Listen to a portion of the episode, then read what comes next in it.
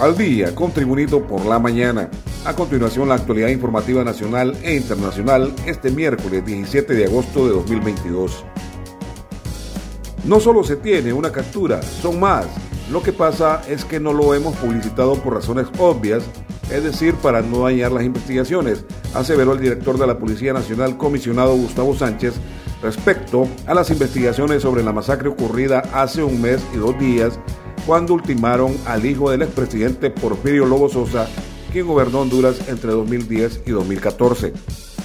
Saí Lobo, de 23 años, hijo del expresidente hondureño y la ex primera dama Roselena Bonilla, fue ultimado junto a otras tres personas hace más de un mes cuando salían de un centro nocturno, una discoteca situada en el Boulevard Morazán en Tegucigalpa.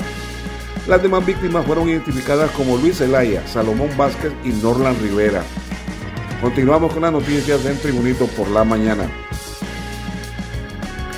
A puntapiés y puñetazos, un grupo de activistas del Partido Libertad y Refundación y Libre disolvió una protesta del sindicato de la Secretaría de Trabajo, cuyos miembros exigían el reintegro de sus compañeros y que mantenía paralizada la labor en una de las torres del Centro Cívico Gubernamental en Tegucigalpa. La violenta intervención de este grupo de choque del partido de gobierno, conocido como los motorizados, dejó atónitos a propios y extraños cuando en cuestión de segundos lograron despejar las instalaciones del edificio donde operan varias oficinas del gobierno. Antes que entrara en acción este grupo hostil, los guardias privados del inmueble y hasta la Policía Nacional habían intentado disuadir a los manifestantes quienes desde el jueves pasado protestan por el despido de unos 100 compañeros de parte de la ministra del ramo, Saraí Serna, según se ha informado. Más noticias con Tribunito por la mañana. Después de fuertes operativos por más de dos días en La Esperanza y Tibuca, los elementos especializados de la Policía Nacional lograron la captura de una mujer extraditable. En los allanamientos realizados casa por casa, los elementos dieron captura a María Mendoza, quien es solicitada por el gobierno de Estados Unidos en extradición. Según informó una fuente policial, a Mendoza también se le conoce en el bajo mundo como Marbella. Más de ser solicitada en extradición por el tráfico de cocaína, Marbella también se dedicaba a pasar ilegales a los Estados Unidos, una actividad en la cual a estas personas se le conoce como coyotes. Más noticias con Tribunito por la mañana. Autoridades de la Policía Nacional, mediante sus plataformas informáticas y redes sociales, ofrecieron ayer 100.000 empiras como recompensa por información fidedigna sobre el paradero de la joven desaparecida Belkis Suyapa Molina Gómez. Para dar información al respecto, las personas pueden comunicarse al número 99 69 55 82. Las personas pueden dar información sobre Belkis Suyapa Molina Gómez al número telefónico 99 69 55 82 o hacer su denuncia directamente al Sistema Nacional de Emergencias 911, detalla la alerta de la Policía Nacional. La joven Belkis Molina, de 23 años, fue vista por última vez el 21 de julio pasado tras salir de su trabajo en la ciudad de La Esperanza, el departamento occidental de Intibucá. Por este caso guarda prisión Alexis Noel Lemus, quien ha ocupado el cargo de gerente de la cooperativa donde la joven laboraba al momento de su desaparición. Más noticias con Tribunito por la mañana. Honduras pagará alrededor de 500 dólares por cada vacuna contra la viruela del mono, reveló el jefe de la Unidad de Vigilancia de la Salud de la Secretaría del Ramo, Lorenzo Pavón. Cada vacuna le cuesta al gobierno de Honduras 150 dólares en la casa farmacéutica, pero el traslado de la empresa al aeropuerto es otro dinero. Luego, cuando llega a Honduras, es otro dinero y el traslado al almacenaje es otro costo, detalló Pavón. El jefe de la Unidad de Vigilancia de la Salud, Lorenzo Pavón, estimó que el costo de cada vacuna es de alrededor de 500 dólares.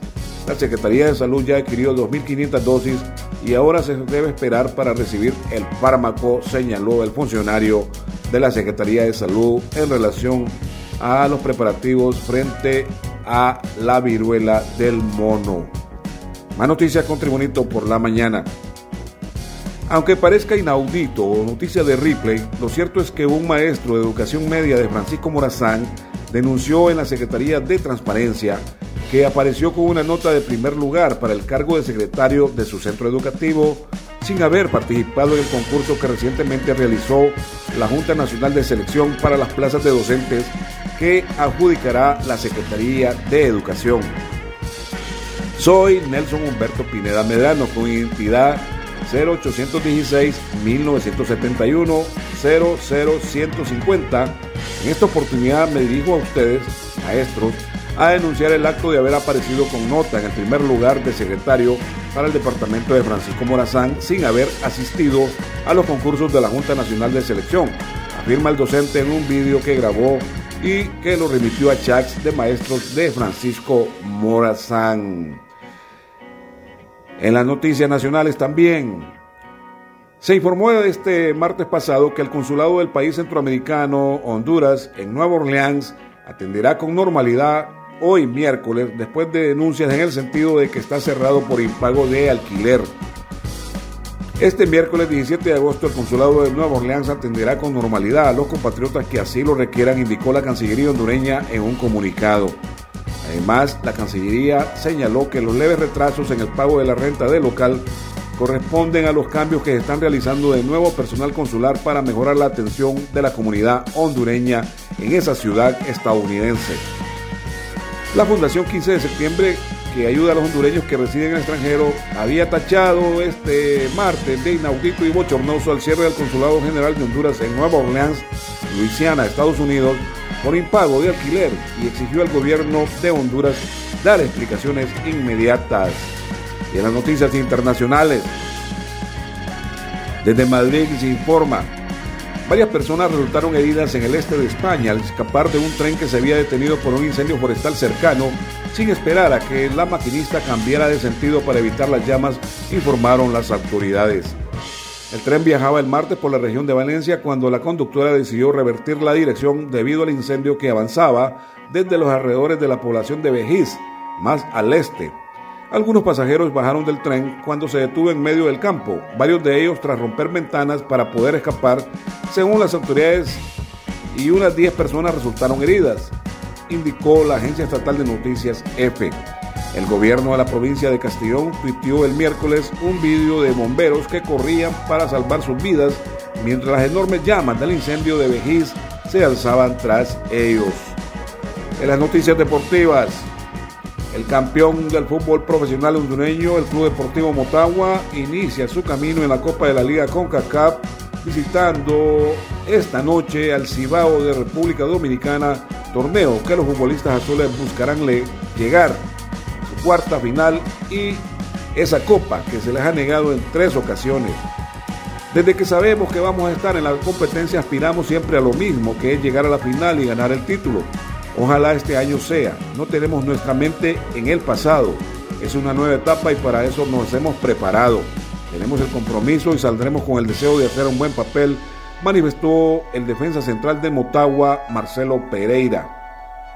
El defensor motahuense no negó que tienen poco conocimiento del rival y que buscarán evitar recibir goles para buscar liquidar la serie en casa, en esta oportunidad ante el club Cibao de República Dominicana. Y esta noche se enfrentan allá en Santo Domingo.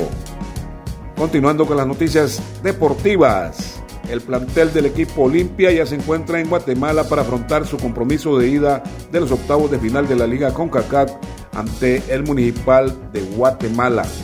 Los blancos iniciaron su viaje desde el martes, que partieron de Tegucigalpa vía terrestre con destino a San Pedro Sula y esta mañana salieron de la ciudad industrial al vecino país. Los dirigidos por el argentino Pedro Troglio regresan a la competencia un año después de su sanción interpuesta por los incidentes que se dieron con el Inter de Surinam y su plantel busca que sea el retorno triunfal levantando por segunda ocasión la Copa. El Olimpia tiene previsto hacer un ligero entrenamiento este miércoles y entrenar en Doroteo Guamuch Flores, escenario donde el jueves se enfrentará a Municipal a partir de las 8 de la noche. Y este ha sido el reporte de noticias de Tribunito por la mañana de este 17 de agosto de 2022. Tribunito por la mañana te da las gracias y te invita a estar atento a su próximo boletín informativo.